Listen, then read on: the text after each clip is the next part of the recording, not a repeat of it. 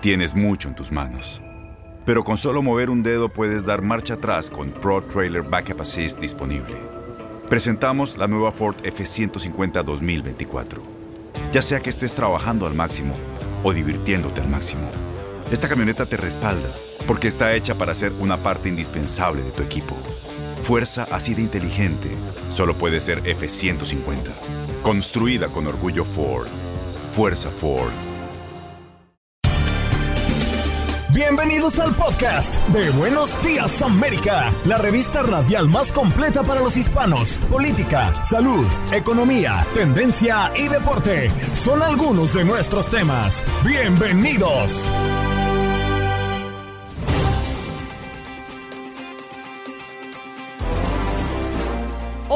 Días América conversamos con Piero Núñez del Rizo, fundador de PANA, a propósito del relajo de las reglas para enviar remesas a Cuba. ¿De qué se trata? ¿Cómo se está manejando? Jaime Sosa, alergólogo experto en asma grave, cómo detectar a un asmático, cómo reaccionar ante un ataque de asma repentino, qué debemos evitar, consejos con el doctor. Beatriz Larrea, nutricionista, nos viene a hablar del ayuno intermitente. ¿Sirve para todo el mundo? ¿Qué beneficios trae el ayuno intermitente? También conversamos con Aldo Sánchez en nuestros contactos deportivos y dimos un repaso por lo que está pasando en el Roland Garros, también en la Fórmula 1 con el Gran Premio de España este fin de semana, la NBA, el llamado mejor baloncesto del mundo con los partidos de este fin de semana en las series finales de conferencia, también resultados del béisbol de las grandes ligas y la Liga Mexicana. ¿Qué ha pasado durante estos últimos días y de cara ya a la recta final de el torneo de la Liga Mexicana? ¿Qué pasó? ¿Qué pasó? ¿Qué pasó? Mientras usted dormía. Mientras usted dormía. El presidente Joe Biden aseguró que Estados Unidos intervendrá militarmente si China trata de tomar Taiwán por la fuerza. Durante una rueda de prensa en Tokio, el presidente estadounidense dijo que las sanciones aplicadas por la comunidad internacional a Rusia envían un mensaje sobre el coste que tendría intentar tomar el territorio taiwanés por la fuerza. Y hablando de Joe Biden, el presidente admite que la viruela del mono es un motivo de preocupación. Asegura que ya se están buscando posibles tratamientos. Según el mandatario, si esta enfermedad se llega a propagar rápidamente, traería graves consecuencias, por lo que aseguró que se está en búsqueda de tratamientos y una posible vacuna. La Organización Mundial de la Salud ha reportado hasta el momento 130 casos entre confirmados y en investigación de la viruela del mono, algo que ha generado restricciones en países como Bélgica, en donde se estableció una cuarentena de 21, grados, 21 días para los contagiados. Condenan a cadena perpetua el primer soldado ruso acusado en Ucrania por crímenes de guerra. Vadim Chichimimarin, un comandante de tanque de ruso de 21 años, se declaró culpable la semana pasada de haber matado a un ucraniano de 62 años, pero dijo que cumplía órdenes. Arzobispo, arzobispo, prohíbe a la presidenta de la Cámara de Representantes, Nancy Pelosi, comulgar tras mostrar su apoyo sobre el derecho al aborto. El arzobispo de San Francisco, Salvatore Cordileone, aseguró que avisó a Pelosi en una carta que debía repudiar su apoyo al derecho al aborto o dejar de hablar públicamente sobre su fe católica o no tendría otra opción que declarar que no puede recibir la comunión. Identifican a la víctima mortal del tiroteo dentro del subway en Manhattan. Buscan al pistolero Daniel Enríquez, de 48 años de Brooklyn. Estaba sentado en el último vagón de un tren de la línea Q con destino a Manhattan cuando, sin provocación alguna, un hombre le disparó mortalmente la mañana del domingo. La gente va a seguir viniendo, aseguran migrantes en Eagle Pass, quienes dicen que el título 42 no impedirá que lleguen más. A pesar de la decisión de un juez de Luisiana de mantener vigente el título 42, grandes grupos de indocumentados continúan cruzando la frontera. A centros de ayuda en Eagle Pass no dejan de arribar autobuses llenos de inmigrantes una vez que son liberados por la patrulla fronteriza. Los inmigrantes aseguran que demasiada gente todavía viene en camino, haciendo referencia a quienes pronto intentarían cruzar de alguna manera hacia Estados Unidos para solicitar asilo. Noticias del sur de la Florida mantienen a una persona aislada en Broward por presunto caso de viruela del mono. El posible caso de viruela del mono detectado en este condado corresponde a una persona que regresó de un viaje internacional. El Departamento de Salud de Florida y los CDC aislaron al paciente e investigan si alguien más fue expuesto a la enfermedad. Asesinan a tiros en México a Cecilia Monzón, abogada y activista feminista. Monzón iba en su vehículo cuando fue alcanzada por un par de sicarios que viajaban en una motocicleta y le dispararon que en al menos tres ocasiones provocándole la muerte. Los hechos ocurrieron este sábado en una localidad de Puebla. Decenas de personas protestaron ayer domingo frente a la Fiscalía del Estado pidiendo justicia.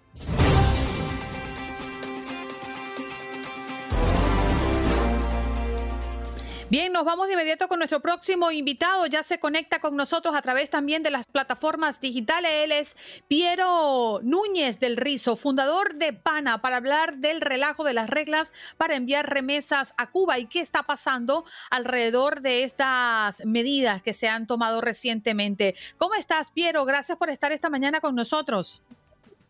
Muy bien, gracias. Bendecido lunes a ambos, Andreina y Juan Carlos. Gracias por, por la invitación y un placer estar con ustedes. Bueno, continúan las expectativas de los cubanos, ¿no? De un lado y del otro lado por lo que está ocurriendo. ¿Qué va a ser posible a partir de ahora? ¿Qué es lo que está cambiando para Cuba? Correcto, como, como bien eh, anunciabas, la, administración del presidente Biden ha relajado las medidas para el envío de remesa. Antes había un límite de mil dólares por eh, quarter, por cuatrimestre, y ahora pues eso se relaja. Eh, hay algo que nosotros, hay algo que los latinos inmigrantes entienden mejor que nadie, y es que el amor se siente más a la distancia. Y cada una de esas remesas es una muestra de amor, es una señal de cariño y de cuidado. Y es justamente por eso es que ya es tiempo, es hora de eliminar las barreras financieras que hemos tenido todos los latinos por, por milenias, ¿no? Y esto es un paso que va en pro de eso. Cada una de esas remesas es una ayuda humanitaria, es más que dinero. Cada una de esas eh, remesas, de esos envíos, de esas ayudas, son más que dinero. Estamos hablando de un promedio de 150 a 300 dólares por cada envío.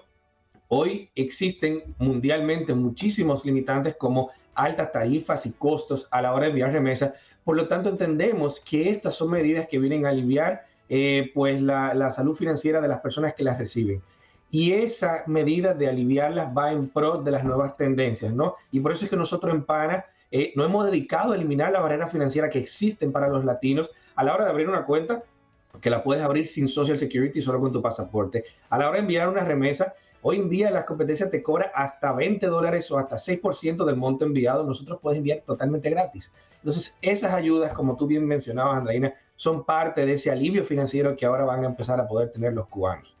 Claro, Piero, sin embargo, no se puede desconocer que es una medida que genera divisiones, hay posiciones políticas asumidas hacia un lado y hacia el otro. Sin embargo, es una realidad, al menos desde mi percepción personal, que este tipo de embargos económicos como el que ha vivido Cuba por décadas, como el que ha vivido Venezuela por muchos años también, pues este tipo de embargos lo que hace es afectar a la gente de abajo, la gente que está necesitando que le lleguen las ayudas de esas familias que en el extranjero hacen de todo por recuperar un poco la vida que les arrebataron y por devolverle, como usted muy bien lo dice, ese amor, ese cariño y esa necesidad que tienen a las personas en sus países de origen.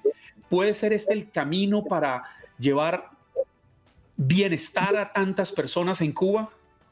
Sí, y te digo por qué lo pienso, Juan Carlos, porque al igual que tú entiendo que hay una, separación entre los temas políticos donde podemos discutir y no todo el mundo tiene la, la verdad absoluta como tal, pero hay cosas que van más allá de un tema de percepción política y es el bienestar.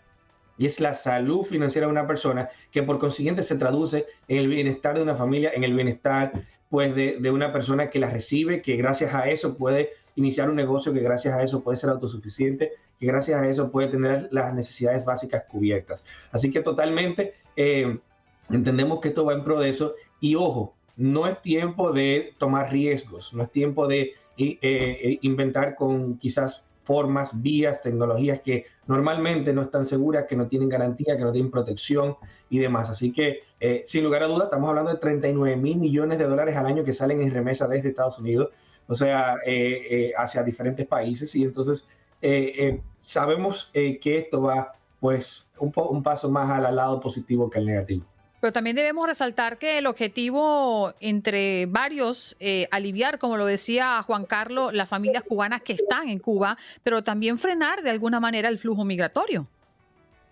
Sí, indudablemente. Yo creo que, eh, como mencionaba al principio, ya esas barreras no deben de existir. No solamente el punto de vista financiero, el punto de vista conceptual. Estamos, estamos conectados ahora mismo en diferentes partes del mundo probablemente y al final somos uno los latinos somos uno, somos una familia y es importante que sigamos conectados sin importar las distancias y esas medidas que quizás ya son de hace mucho tiempo atrás. Yo creo que es tiempo de, entender y, darnos cuenta que vivimos un nuevo mundo, que vivimos una nueva realidad. Y puede ser este el camino para encontrar las personas que están allá en Cuba y que todavía siguen, porque las hay, defendiendo el régimen implementado por los hermanos Castro, puede ser este el camino para que entiendan que hay una vida que es mejor cuando empiezan a llegar estas remesas, cuando empiezan a llegar estos dineros que les permiten acceder a, mayores eh, ventajas, quizás a pequeños placeres de la vida que no han disfrutado. Sí, totalmente. Yo creo que ya, ya en las redes sociales, el Internet y, la, evolución que hemos tenido en muchos aspectos nos ha demostrado un poquito, una pequeña vista de todo lo que es posible. Hoy en día, eh, no solamente el trabajo remoto, pero también esa conexión con nuestros familiares en nuestros países natales, eh, no solamente desde el punto de vista financiero, desde el punto de vista de comunicación.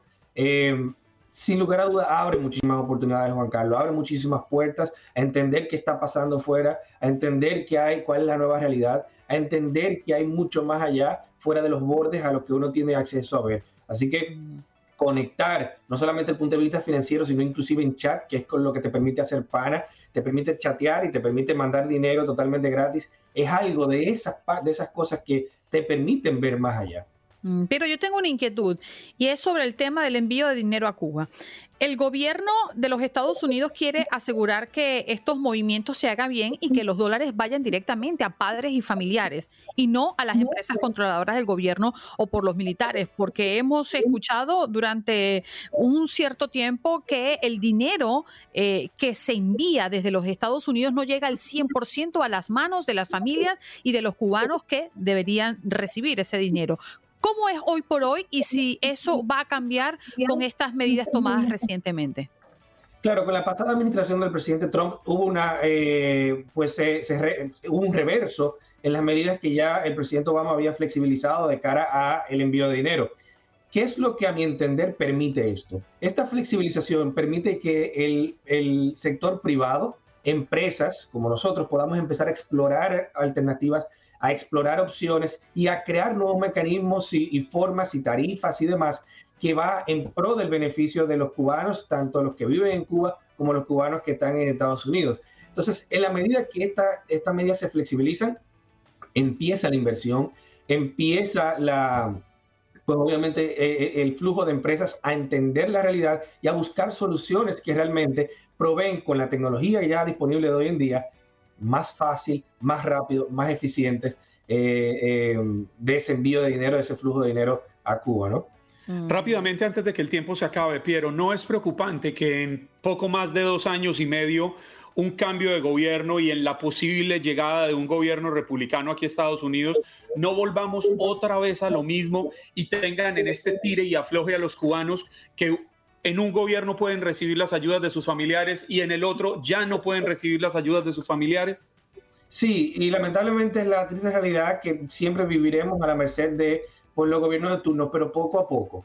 Yo creo que nosotros, así como hoy en día ya YouTube es una realidad, ya WhatsApp es una realidad, los diferentes eh, Facebook es una realidad, de esa forma poco a poco se le hará un poco más difícil a los gobiernos tener limitantes a aquellas cosas que nosotros todos consideramos como nuestros medios básicos, eh, tanto desde el punto de vista financiero como desde el punto de vista de comunicación, ¿no? Y son cosas que no se deben de restringir en la medida en la que seguimos evolucionando como, como, como humanidad y como, y como raza, ¿no? Bien. Piero, muchísimas gracias por conectar con toda la audiencia de Buenos Días América de costa a costa. Gracias a ustedes, un placer.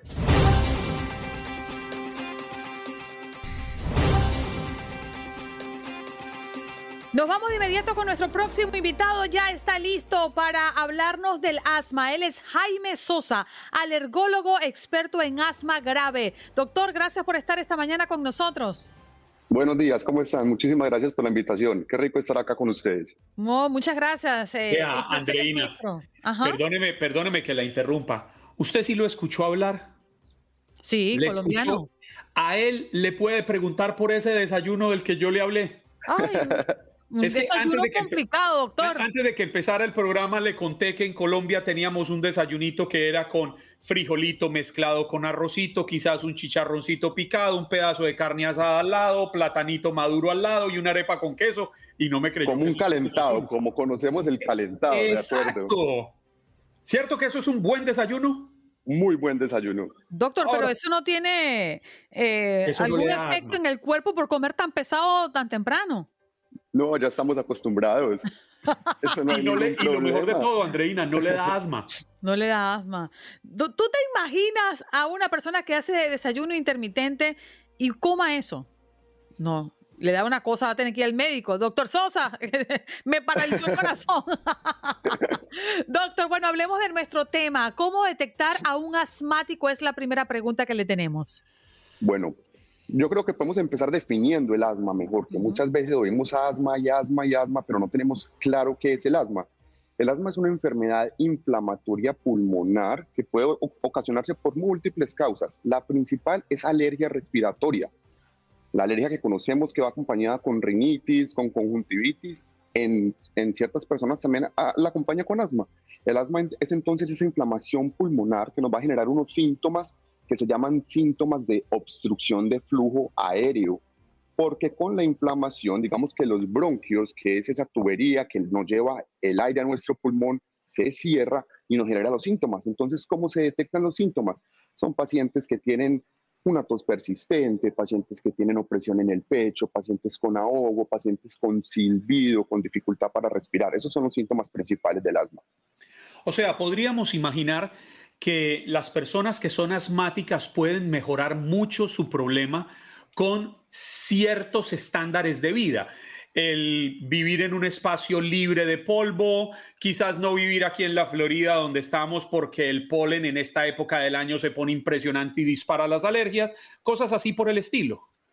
Claro que sí, hay unas medidas que se llaman medidas de control ambiental que nos pueden ayudar mucho a mejorar los síntomas del asma pero está claro que la piedra angular del tratamiento del paciente asmático es el, inhalador, ¿cierto? Una buena terapia con inhalación, que es lo que finalmente nos va a permitir que ese pulmón esté desinflamado, que el paciente esté libre de síntomas. Incluso te cuento que para, digamos que uno cuando hace la escala de control de síntomas del paciente, el paciente puede llevar una vida completamente normal. Esa es la finalidad del tratamiento, que el paciente tenga una vida completamente normal, sin despertares en la noche por asma, que pueda hacer su ejercicio tranquilo sin tener crisis de asma, que no tenga hospitalizaciones por asma. Entonces buscamos una vida casi que común y corriente la de un paciente sin asma. Doctor, siempre me ha causado mucha curiosidad cuando dicen, esta persona fue asmática y he escuchado decir, esta persona es asmática aunque no le han dado más ataques de asma recientemente. Mi pregunta es, ¿las personas cuando le detectan el asma, ¿Es asmática para siempre o puede salir de ese cuadro? Bueno, esa pregunta está muy buena porque, porque sí puede suceder mucho, sobre todo en el asma en la niñez. El paciente a medida que va creciendo, el pulmón obtiene un desarrollo, digámoslo ya, cercano a lo normal y muchas veces el asma, eh, el asma resuelve. Ahí también hay un juego de palabras, porque dicen algunos autores que el que es asmático no deja de ser asmático, sino que simplemente entra en remisión, pero está, digámoslo así, prendida esa inflamación pulmonar en síntomas leves. Entonces ahí no hay una respuesta si va a dejar de ser o no, pero sí está claro que la mayoría de veces la historia natural de la enfermedad, la historia natural del asma, lleva al paciente hacia la resolución y es un paciente que incluso muchas veces puede estar sin tratamiento y está libre de, ataques y de crisis. Yo en redes sociales estoy publicando mucho, eh, los invito a que me sigan en Instagram, arroba el alergólogo, arroba el alergólogo, muy fácil de aprenderse. Ahí ponemos siempre interacción, damos clase de asma, damos clase de otras alergias respiratorias, de rinitis, conjuntivitis, todo. ¿Y el asma? ¿Por qué entonces vemos personas que con los años se les vuelve más crónico, se les vuelve más complicado. Incluso eh, yo he leído que hay personas que pueden estar en riesgo de muerte en, episodios asmáticos bastante fuerte. Sí, ahí lo que ocurre es que depende del subtipo de asma que tenga el paciente. Hay diferentes subtipos de asma. Una del subtipo principal es el asma alérgica, que normalmente comienza en la niñez y va mejorando hacia la adultez. Pero hay otros tipos de asma que se llaman asmas T2 bajo, que pueden ocurrir más en pacientes adultos, los síntomas pueden ser más crónicos y pueden tener, digamos, más, ser de más difícil control. Pero, y si me permite, Andreina, que vi que arrancaba, pero me le atravesé. No, no pasa nada. ¿Hay alguna estrategia en la casa, algún remedio que podamos, supongamos yo tengo una visita el próximo fin de semana y alguien tiene una crisis asmática y él no cargue el inhalador? Yo he visto que suelen cargar, hace muchos años los usé que uno pueda darle, no sé, agua con limón, me estoy inventando algo, que esto es bueno para que pueda recuperar algo de la tranquilidad que necesita para poder respirar bien? No, digamos que lamentablemente no hay ningún remedio así que digamos remedio casero que nos pueda ayudar. Eh, cuando el paciente entra en crisis también se estresa mucho, eh, genera demasiado estrés el no poder respirar y eso es un círculo vicioso, es una bola de nieve, entonces más estresa, más se ahoga. Entonces tratar de calmar el paciente pero el paciente asmático debe tener siempre su medicamento y debe ser muy juicioso con el medicamento. Eso es lo que finalmente le va a permitir que tenga una vida completamente normal, que no tenga riesgo de recaídas o que no tenga crisis. Yo he visto familias cambiar inclusive de, vida, de lugar, justamente de ciudades. porque tienen de ciudades. Le pasó a la familia de mi esposo. Eh, mi esposo fue asmático desde chiquito y las crisis eran muy fuertes, tanto que él quería jugar béisbol y la mamá le decía, no, eso es demasiado polvo y demasiado, tú no vas a jugar béisbol. Y siempre lo tenían como el niño más cuidadito y más aseadito y siempre lo tenían alejado de muchas cosas porque le daba ataque por todo. Y se fueron a mudar a una isla, la isla de Margarita en Venezuela, porque en Caracas era insostenible y parece que eso lo ayudó mucho. ¿Eso tiene realmente que ver directamente? Es decir, ¿el cambio es mm, recomendable a tal punto que podría cambiar la calidad de vida de un asmático? Mira, yo te cuento que hoy en día tenemos muchas terapias, tenemos unas terapias de última generación, sobre todo en alergología tenemos algo que se llama inmunoterapia. La inmunoterapia que la inmunoterapia son unas vacunas, las se conocen como vacunas de alergia, y lo que buscan es tratar de disminuir esa respuesta del sistema inmune. Entonces es, digámoslo así, lo más cercano a una cura farmacológica para las alergias respiratorias. El asma cae dentro de ellas. Entonces, digamos que ahorita tenemos muchas, múltiples terapias para ofrecerle al paciente que en realidad eh, uno le deja la vida lo más cercano a lo normal. No, no se recomienda tampoco ni que se cambie de lugar ni nada. Tenemos ya muchas terapias que pueden ayudar a esos pacientes, pero sí tienes razón, a veces el cambio de lugar, digamos que puede disminuir, por así decirlo, la carga de ácaros, que son los principales productores de alergia respiratoria y podrían mejorar la calidad de vida del paciente.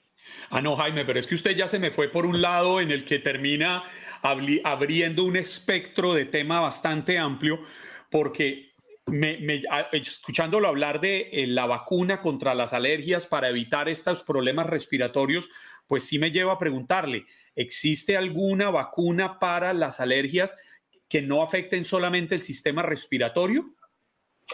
Mira, ahí tenemos, eh, digamos, limitación para estas vacunas, son solamente para alergia respiratoria. Entonces nos entra rinitis, nos entra conjuntivitis y nos entra asma alérgica ahí nos entran esas tres, pero no existe, por ejemplo, o digamos que no hay mucha evidencia para algunos tipos de dermatitis estas vacunas, sino más para alergia respiratoria como tal. Entiendo, o sea, las personas que tienen alergia al pelo del gato o al pelo del perro, pero toda la vida han tenido mascota en su casa. Esto se lo pregunto porque lo vivo en mi casa. Mi esposa es alérgica al pelo de gato y resulta que tenemos una gatica que es un integrante más de la casa que de aquí no se va. Claro. tranquilo, tranquilo, no se ponga bravo, aquí nadie la está no, votando. No, no, no, no, es que me da miedo que me esté oyendo y entonces ah. para que vea que estoy hablando así con fuerza y ah. contundente. Pero, pero entonces sí, siempre me he preguntado, ¿debería haber algún tratamiento? Porque ella le da tos fuerte, coloración en los ojos, lagrimeo, etcétera. Vea, les voy a dar un dato muy, muy, muy chévere para que aprendamos algo también, y es que las alergias a mascotas sean por epitelio, sean por la caspa, por la saliva y por la orina de la mascota, no por el pelo, que eso es una falsa creencia que tenemos de toda la vida. Entonces el pelo no tiene aquí nada que ver, es solamente la caspa, la saliva y la orina. Entonces podemos ser incluso alérgicos a mascotas de pelo corto o sin pelo porque precisamente la alergia no se produce al pelo. Y le tengo otro dato mejor todavía. Hay algunas proteínas que se secretan en la, en la orina, ¿cierto? Entonces cuando, por ejemplo, tenemos un macho y tiene próstata, podemos ser alérgicos al macho y, por ejemplo, no a la hembra si nos sensibilizamos a una de esas proteínas. Entonces ahí también es muy curioso. Qué, interesante. fíjate, Jaime, aquí asoma eh, eh, voy a esperar leer bien, aunque no está bien redactada, pero Margarita Sánchez dice, se puede, me imagino, ser asmático cuando padeces mucho de alergias. Sí, claro, y esa es una de las, digamos, de las manifestaciones principales. Cuando hay una alergia respiratoria fuerte, el paciente lo puede manifestar con una crisis de asma incluso. Fíjate. No, pero, o sea, el, asmático está destinado a vivir con su mal y es a tratar como sea de mejorar su calidad de vida, porque al final no tiene cura. Exacto, no tiene cura. Lo más cercano a una cura que tenemos es la inmunoterapia, que finalmente lo que busca es que el paciente esté sin medicamentos o esté lo más cercano a estar sin medicamentos. Pero cargando siempre su inhalador, cargando su medicamento a la mano por si en algún momento viene la crisis. Correcto. Incluso te cuento que también, sobre todo en los pacientes pediátricos, eh, hay pacientes que incluso pueden estar sin medicamentos, solo controlados con inmunoterapia, con su shot mensual y con eso simplemente pueden estar controlados incluso. Mm, fíjate, la relación que aquí hace Carlos Vélez es muy interesante. Uno de nuestros oyentes, bueno, es el presidente. Eh, ¿Es posible padecer de asma por culpa del COVID? Sí, se puede. Hay un estado postinflamatorio después del COVID y el paciente puede quedar tan inflamado que genera síntomas similares al asma, incluso asma, y tiene que estar en tratamiento para el asma. Y esa asma, muchos pacientes. esa asma que podría ganar por cuenta del COVID, si es eh, superable o ya es una de estas secuelas que quedaría de por vida. Puede pasar las dos cosas. Normalmente es, es un estado posinflamatorio que tiende a la mejoría y el paciente mejora de los síntomas. Interesantísimo. Doctor, gracias por estar esta mañana con nosotros. Muchas preguntas alrededor del asma, sobre todo a nuestra audiencia que le ha interesado mucho el tema y gracias por venir a aclararlo en la mañana del día de hoy. Muchas gracias a ustedes por la invitación. Espero que disfrute su desayuno paisa. Muchísimas gracias. Ahí escuchamos al alergólogo experto en asma grave, Jaime Sosa, que nos acompañó el día de hoy.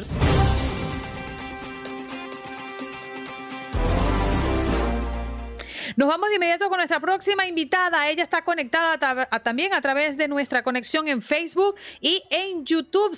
Eh, que ya está conectada con nosotros, Beatriz Larrea, nutricionista. Adelante, muy buenos días, ¿qué tal? Hola, buenos días, ¿cómo están? Muy bien, hoy para hablar del ayuno intermitente. En principio, ¿qué es el ayuno intermitente, Beatriz? Bueno, pensamos que el ayuno intermitente es algo raro y una moda, pero la realidad es que los seres humanos llevamos ayunando desde el principio de nuestra historia. Piensa que el ser humano siempre variaba entre periodos de abundancia y periodos de escasez. No había comida disponible todo el tiempo, entonces teníamos que ayunar gran parte de nuestra, de nuestra vida. Y también en nuestro día a día ayunamos, por las noches no estamos comiendo lo que es un ayuno. Ahora, toda esta nueva tendencia llamado ayuno intermitente, alimentación restringida en el tiempo, quiere decir que vas a comer las mismas calorías que necesitas, las mismas comidas, pero en una ventana de alimentación más corta. Se calcula que el americano promedio come en un periodo de 16 horas. Esto es un desastre metabólico. Entonces, lo que se busca con esta nueva tendencia en el mundo de la nutrición, medicina funcional, el mundo anti-aging, es reducir esa ventana de alimentación para que comas en un periodo más corto. ¿Un periodo más corto de cuánto tiempo, por poner un ejemplo?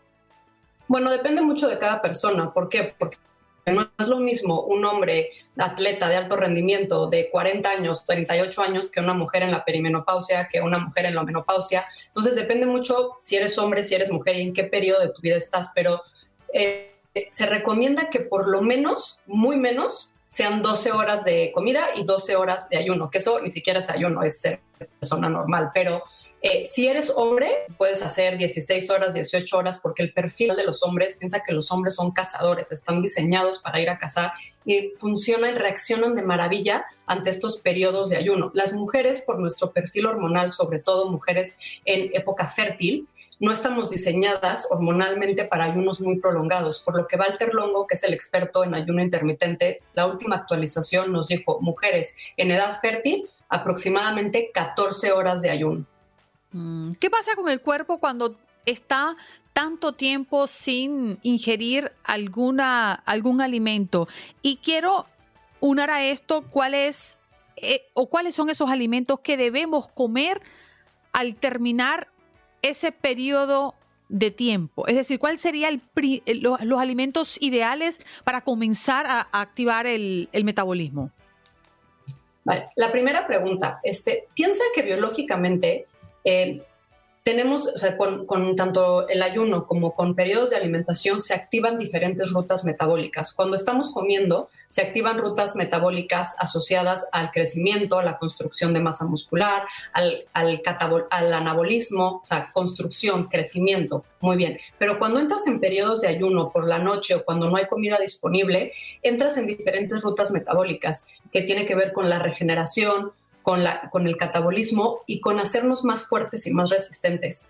Se activan diferentes rutas que van a promover la expectativa de vida saludable, como pueden ser las cituinas, puede ser AMPK, y esto tiene efectos positivos en el cuerpo.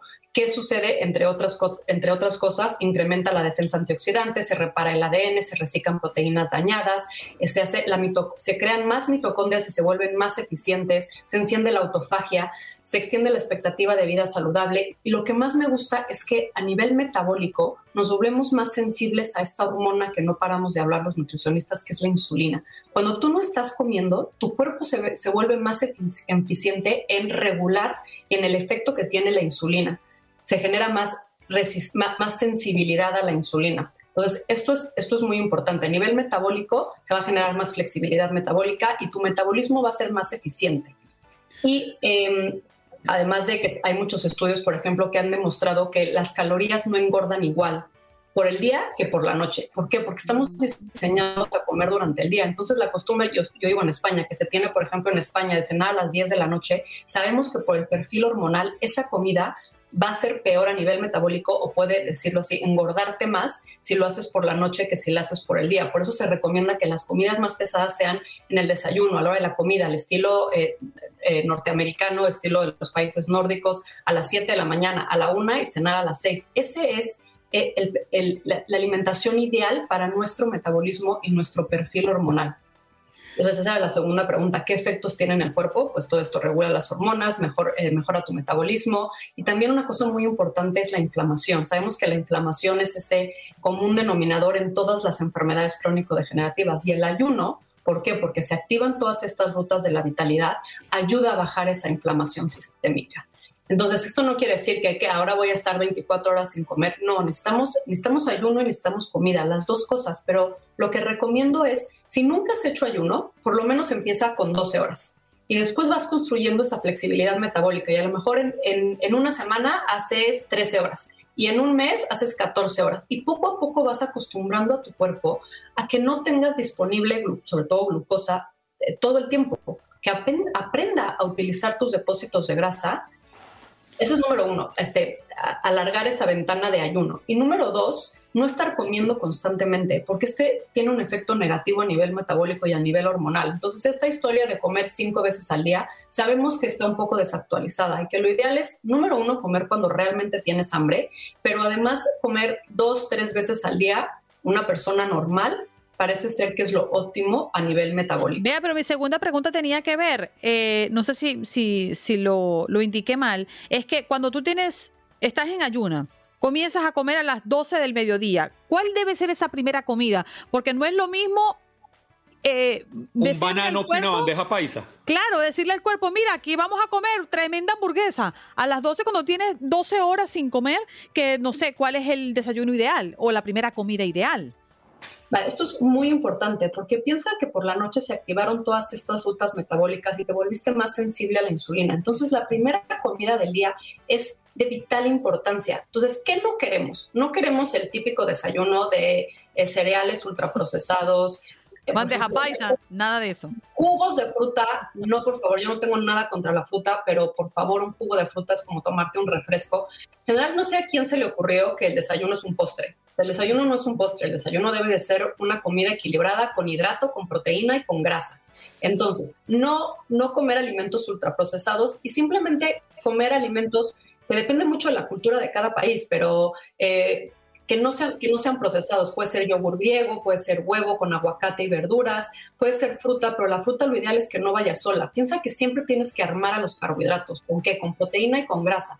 Entonces, si vas a tomar fruta, a lo mejor ponle yogur griego, ponle algunas semillas. Si vas a hacer eh, pancakes, nada más que no sea la harina blanca ultraprocesada, puedes hacer de avena, con plátano, con huevo, yogur de coco encima, frutos rojos que no haya un pico de glucosa, que esto lo podemos medir con los sensores, que no haya una montaña de glucosa donde tu cuerpo es, en ese momento es más sensible y tienes que poner atención en la primera comida del día. Yo siempre digo que la primera comida del día es como cuando llegas a Disneylandia. Tú decides a qué montaña rusa te subes. Te subes al Space Mountain, donde ya a la mitad de la montaña no puedes decir me bajo porque no.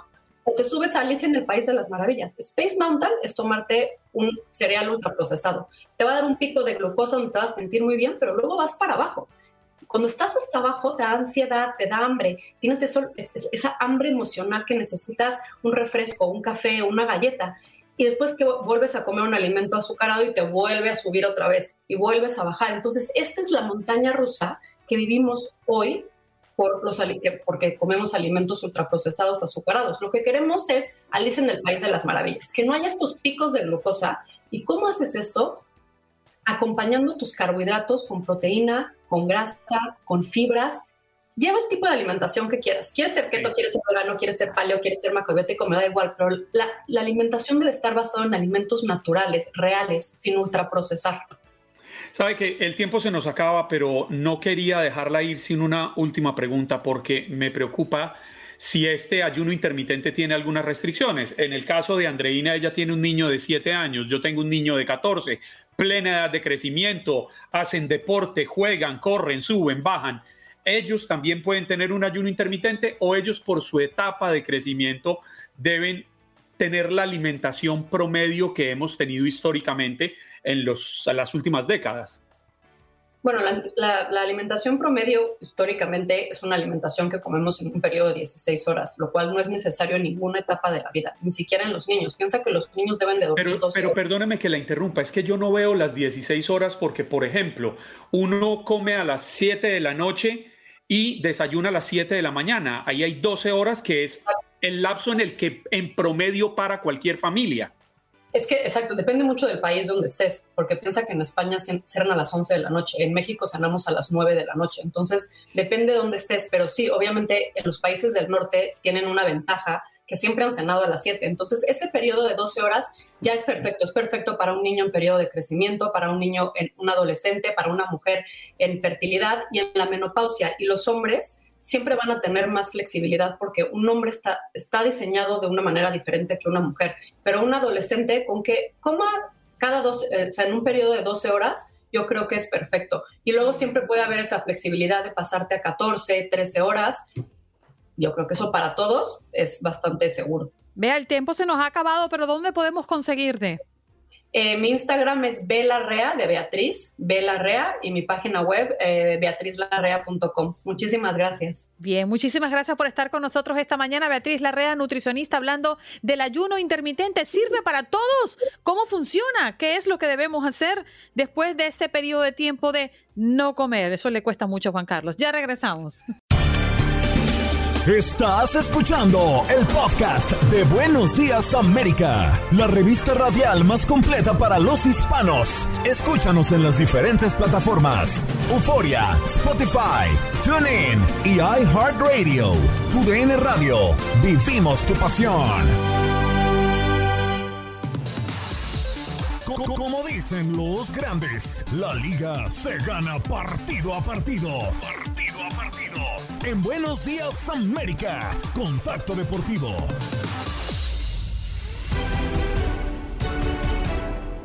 ¡Ay, qué maravilla! Aldo Sánchez con nosotros para hablarnos de lo que está pasando en el mundo deportivo. Oye, Aldo, vaya, vaya lo que está pasando en la NBA. Mis Miami Heat ganaron el sábado y hoy volvemos a jugar. Así es, Andreina, un placer saludarte de nueva cuenta, al igual que Juan Carlos, George y toda la hermosa audiencia que nos escucha y ve a través del Facebook Live y YouTube. Eh, está al rojo vivo las eliminatorias de la NBA, las finales de conferencia. Hoy, precisamente, en punto de las 8:30 eh, tiempo del este, el Miami Heat se estará midiendo a los Celtics de Boston. Van ganando la serie 2 eh, por 1. Es una serie sumamente pareja y del otro lado tenemos una serie que no es que no estuvo para nada pareja. Yo sinceramente creía que los Dallas Mavericks podrían eh, meter un poco más de presión a menos que hagan una remontada histórica, porque bueno, también eh, su jugador estrella Luka Doncic estaba haciendo las cosas muy pero muy bien después de también eh, ayudar a que su equipo le diera la vuelta frente a los Phoenix Suns, un equipo también complicado. Este partido se celebrará mañana en punto de las 9 de la noche tiempo del este. Los Mavericks recibirán a los Golden State Warriors. Eh, en un partido. En Ford creemos que ya sea que estés bajo el foco de atención o bajo tu propio techo, que tengas 90 minutos o 9 horas, que estés empezando cambios o un largo viaje, fortaleza es hacer todo, como si el mundo entero te estuviera mirando. Presentamos la nueva Ford F150 2024. Fuerza así de inteligente solo puede ser F150. Construida con orgullo Ford. Fuerza Ford. Que todo pinta para el equipo de, para que, perdón, para que el equipo de San Francisco pueda eh, avanzar, va ganando la serie 3 por 0. Si gana este juego, estaría liquidando toda esperanza tejana. Y del otro lado, la serie sigue todavía muy, pero muy viva. Los Celtics juegan de local, podrían empatar la serie, o bien Miami estaría condicionando ya el juego para en casa ya por fin liquidarlo. Oye, sí, la verdad es que ¿consideras que Boston le está apretando al Miami Heat o crees que el Miami Heat va a matar esto rapidito porque ya la tiene 2 a 1 arriba? No, sinceramente yo creo que sí nos vamos a alargar hasta el séptimo juego. ¿eh? Yo, yo, yo sí veo esta serie muy pareja y, sobre todo eh, siento que, que, el Boston tiene un poco más de juego colectivo que el mismo eh, Miami Heat porque creo que el Miami Heat tiene mucha eh, Butler dependencia. yo también lo creo, yo también lo creo. Oye, también tenemos el fútbol femenino, Aldo. Sí, sí, claro. Hoy se juega la gran final del fútbol eh, femenil de México. Eh, las Chivas Reyes del Guadalajara sacaron una gran ventaja frente a las Tuzas del Pachuca el viernes pasado. 4 por 2 terminaron por ganar en la Bella Airosa Hoy en la Perla Tapatía se estará definiendo en punto de las 9 de la noche, tiempo del este. Las Chivas simplemente para hacer un trámite de partido y las Tuzas del Pachuca a remar contra corriente. Se repite la primera final en la historia del fútbol eh, mexicano femenil. Y en caso de que las Chivas ganen, estarían consiguiendo su segunda estrella. Las Tuzas buscando apenas su primer campeonato de, como tal, la Liga Femenil. Bueno, allí lo estaremos viendo. Dejamos lo mejor para el final, el fútbol mexicano. Estaremos hablando de eso en el próximo contacto deportivo porque allí hay muchos americanistas, eh, seguidores del Atlas, eh, por ahí todavía de Chivas, que anda llorando por los rincones y queriendo que uno se le apague la luz para disfrutarlo mejor. Bueno, en fin, ya lo estaremos hablando un poquito más adelante, Aldo. claro que sí, compañero. Creo, que hay alguien que no le gustó, no le emocionó mucho el tema. No, es que imagínense lo que hubiera sido hoy si la final hubiera sido América Atlas para los chivistas. Hubiera sido catastrófico. Catastrófico, total. Bueno, pero no nos adelantemos. En el, siguiente le pedimos a Jorge que entre a ver qué es esa echadera de, de, indirectas que tiene con Aldo a través de los efectos especiales. De pronto, Jorge, nos puede ampliar un poquito más el que ve en el panorama o qué hubiera preferido ver en el panorama. Sí, sí, sí, hay que darle derecho a réplica, ¿cómo no? Sí, señor, los Tuzos derrotaron en casa 3 por 0 a las Águilas y con un marcador global de 4-1 obtienen boleto para enfrentar al Atlas, la última instancia de la competencia en la Liga Mexicana. Vaya, qué emoción, Aldo. ¿Qué tal, Andreina, Juan Carlos, George? Un placer saludaros de nuevo, al igual que toda la hermosa audiencia que nos escucha.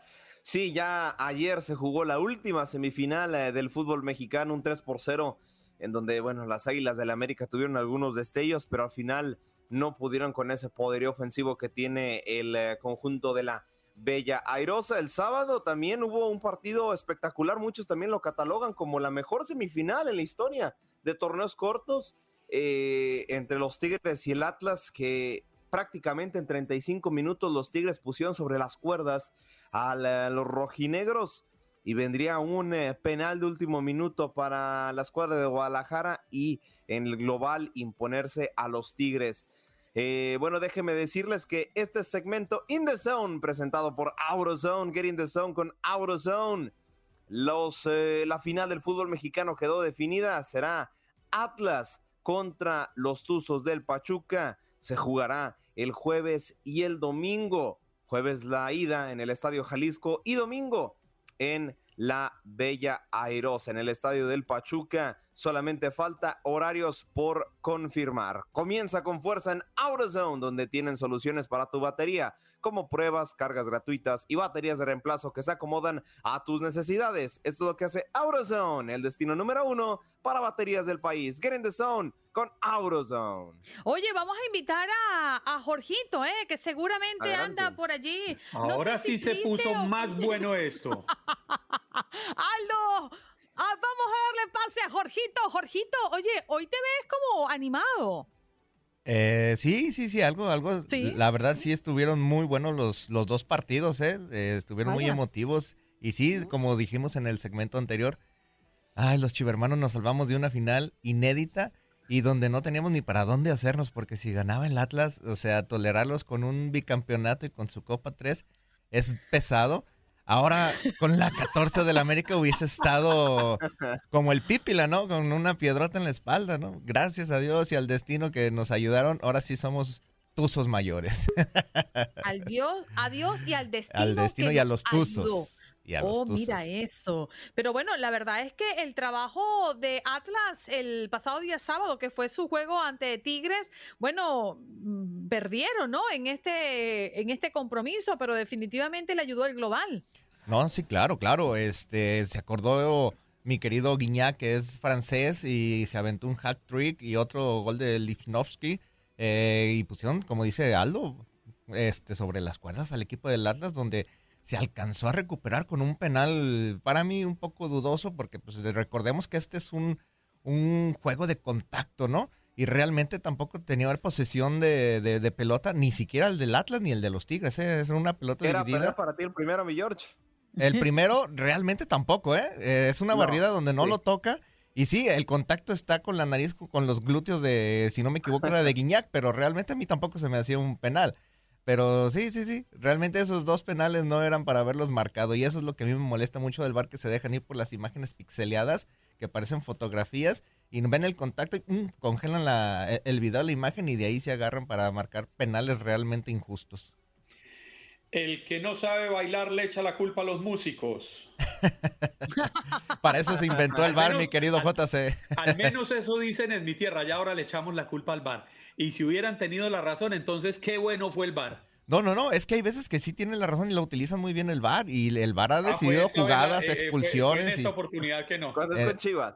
No, no, no, bueno, también a Chivas le han ayudado, no hay que decir que no. Realmente a todos los equipos del fútbol mexicano les ha beneficiado el VAR, pero muchas veces eh, es la, el pleitazo que traen los árbitros que el VAR no, no están de acuerdo con él, realmente porque les quita autoridad y es una decisión que debería tomarla una sola persona y realmente la toman cuatro.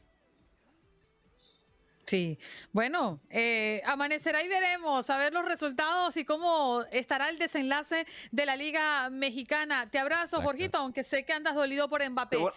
no, todo es gris, eh, George, para los chivistas. Eh. Hoy se juega la final de la femenil y tienen todo para ganar. Claro, claro, hoy se juega contra los tuzos, las tuzas más bien, este, y que vamos con un poquito de ventaja, pero yo espero que, que así se quede y que la femenil se quede con el campeonato. Maravilloso. Bueno, Aldo, Jorgito, gracias. No, muchas gracias a ustedes y no le deseo mala suerte al Atlas, pero sí le deseo mucha suerte al Pachuca.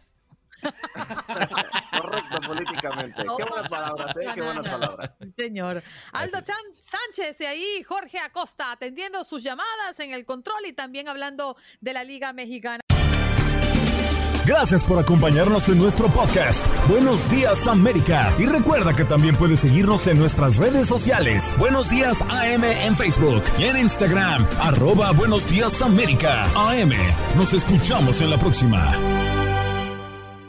Boost Mobile tiene una gran oferta para que aproveches tu reembolso de impuestos al máximo y te mantengas conectado. Al cambiarte a Boost, recibe un 50% de descuento en tu primer mes de datos ilimitados. O, con un plan ilimitado de 40 dólares, llévate un Samsung Galaxy A15 5G por $39.99. Obtén los mejores teléfonos en las redes 5G más grandes del país. Con Boost Mobile, cambiarse es fácil. Solo visita boostmobile.com. Boost Mobile, sin miedo al éxito. Para clientes nuevos y solamente en línea, requiere AroPay. 50% de descuento en el primer mes requiere un plan de 25 dólares al mes. Aplican otras restricciones. Visita boostmobile.com para detalles.